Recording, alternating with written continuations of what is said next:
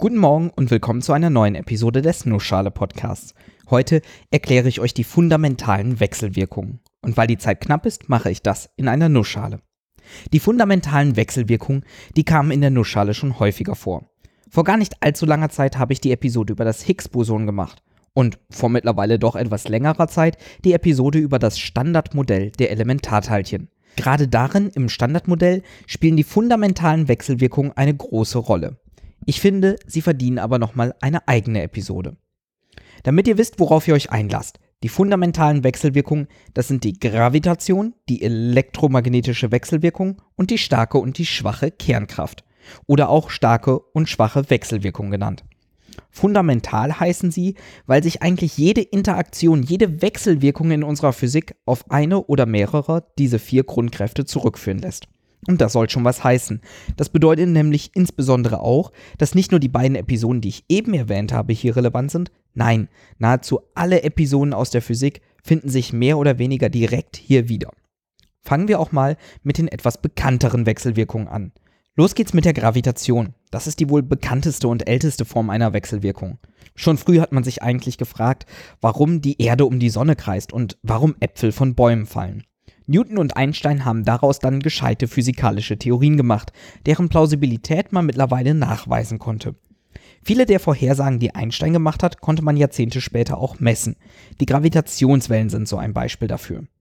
Mittlerweile ist uns wohl bekannt, wie die Gravitation funktioniert. Grob gesagt, Massen ziehen sich an. Ein großer schwerer Planet wie die Erde zieht Gesteinsbrocken wie den Mond an.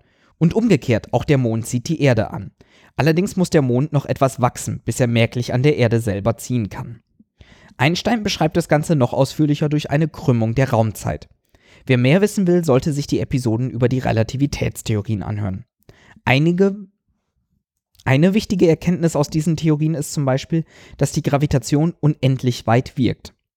Dabei allerdings zum einen schnell schwächer wird und sich Änderungen der Gravitation nur mit Lichtgeschwindigkeit ausbreiten und nicht instantan sind. Möchte man die vier Grundkräfte vergleichen, guckt man sich meistens die Stärke der Kraft und deren Reichweite an. Die Gravitation ist dabei die schwächste Kraft. Das kommt einem vielleicht nicht so vor, aber überlegt man mal, wie groß die Erde ist und wie groß die Gravitation im Vergleich dazu ist.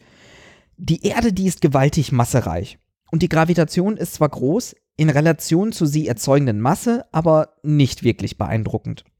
Was schon etwas beeindruckender ist, das ist die Reichweite der Gravitation. Eine unendlich große Reichweite. Das kann außer der Gravitation nur die elektromagnetische Wechselwirkung. Kommen wir doch mal zu der elektromagnetische Wechselwirkung. Ebenfalls eine Kraft, deren Auswirkungen wir um uns herum deutlich beobachten können. Insbesondere, weil wir sie mittlerweile für uns nutzbar gemacht haben. Früher dachte man noch, Elektrizität und Magnetismus, das wären getrennte Phänomene, ohne Zusammenhang. Dass das anders ist, hat Maxwell in seinen berühmten Maxwell-Gleichungen zusammengefasst. Elektromagnetismus. Die Wechselwirkungen zwischen elektrischen und magnetischen Feldern, die nicht nur zufällig oft gemeinsam auftreten. Elektrische Felder können magnetische Felder erzeugen und umgekehrt. Wie man das für uns nutzbar machen kann, haben wir schon oft gehört. Nicht zuletzt in den Episoden über elektromagnetische Wellen, die sich durch den Raum ausbreiten, oder über die Maxwell-Gleichung oder über Magnetismus, Elektrizität und so weiter. In der Quantenmechanik gibt es den Welle-Teilchen-Dualismus, der beschreibt, dass genau solche elektromagnetische Wellen auch durch einzelne Teilchen beschrieben werden können. In diesem Fall sprechen wir beim Teilchen vom Photon, einem Lichtteilchen. Ein kleines Teilchen und gleichzeitig eine Welle, ein Teilchen, das keine Masse hat und sich mit Lichtgeschwindigkeit ausbreitet. Man nennt Photonen auch die Austauschteilchen der elektromagnetischen Wechselwirkung. Eigentlich haben alle Wechselwirkungen eines oder mehrere solcher Teilchen, die für die jeweilige Wechselwirkung zuständig sind. Auch bei der Gravitation vermutet man ein solches Teilchen. Aber eher weil es ins Modell passen würde, nicht weil man es gesehen hat. Wirklich nachweisen konnte man ein solches Graviton nämlich bisher nicht. Genau wie die Gravitation hat auch die elektromagnetische Wechselwirkung eine unendliche Reichweite. Die elektromagnetische Wechselwirkung ist aber wesentlich stärker. Wer mal versucht hat, zwei kleine starke Magnete auseinanderzuziehen, der merkt das. Schauen wir uns jetzt mal die stärkste der vier Kräfte an, die starke Wechselwirkung. Ich glaube, man hätte vom Namen her darauf können können, dass das hier die stärkste Wechselwirkung der vier ist. Aber wenn sie das ist, warum kriegen wir dann so wenig davon mit? Müssten wir sie nicht irgendwie merken, die starke Wechselwirkung? Ja, tun wir auch. Denn ohne diese Kraft sähe die Welt ganz anders aus, so ganz ohne Atome. Die starke Wechselwirkung oder eben die starke Kernkraft, das ist die, die dafür sorgt, dass die Bestandteile von Atomen zusammenhalten. Schauen wir uns mal an, wie sie das macht und vergleichen sie mit anderen Kräften, die wir schon kennen. Die elektromagnetische Wechselwirkung, die passiert mittels Photonen und sie wird hervorgerufen durch die elektrische Ladung der Teilchen. Die Gravitation passiert vermutlich mittels eines Gravitons und sie wird hervorgerufen durch die Masse von Objekten. Die starke Wechselwirkung hat ebenfalls ein Teilchen, das sogenannte Gluon. Von denen gibt es sogar mehrere verschiedene, aber sie funktionieren alle mehr oder weniger gleich. Statt von einer Masse oder einer Ladung wird die starke Wechselwirkung von der sogenannten Farbladung hervorgerufen. Das ist ein etwas verwirrender Name, weil er nicht wirklich was mit Farbe zu tun hat. Man benutzt einfach den Begriff Farbe und Farben, um zu beschreiben, was man auf atomarer Ebene beobachten kann. Ihr kennt ja Atome. Deren Kerne bestehen aus Protonen und Neutronen. Und vielleicht erinnert ihr euch auch, dass Protonen und Neutronen wiederum aus sogenannten Quarks bestehen. Von diesen Quarks gibt es verschiedene Sorten, die alle leicht unterschiedlich sind. Man sagt, sie haben eine unterschiedliche Farbe. Es gibt quasi die roten, die blauen, die grünen Quarks. Insgesamt sechs verschiedene Sorten, sechs verschiedene Farben. Und jeweils auch Antiteilchen, also die antiroten, die antiblauen und die antigrünen Quarks. Wie gesagt, Quarks haben keine Farbe. Farbe beschreibt aber ganz gut, was man als Phänomen beobachten kann. Denn Quarks können sich nur dann zu einem neuen Teilchen zusammenschließen, wenn die Farbe, die sich daraus ergibt, weiß ist. Sprich, rot, blau und grün, das passt. Oder rot und antirot. Protonen und Neutronen haben also eine weiße Farbladung, bestehen aber aus bunten Quarks. Sind zwei solcher Teilchen, beispielsweise zwei Protonen, nah beieinander, dann sorgen die Farben in ihrem Inneren dafür, dass sie sich doch ein wenig anziehen. So können selbst gleichgeladene Teilchen, wie die zwei Protonen, zusammengehalten werden, obwohl sie sich eigentlich abstoßen müssen, da sie ja die gleiche Ladung haben. Und nur deshalb können Atome überhaupt zusammenhalten. Allerdings ist die Reichweite dieser Kraft relativ gering. Die Teilchen, die Protonen beispielsweise, die müssen schon recht nah beieinander sein.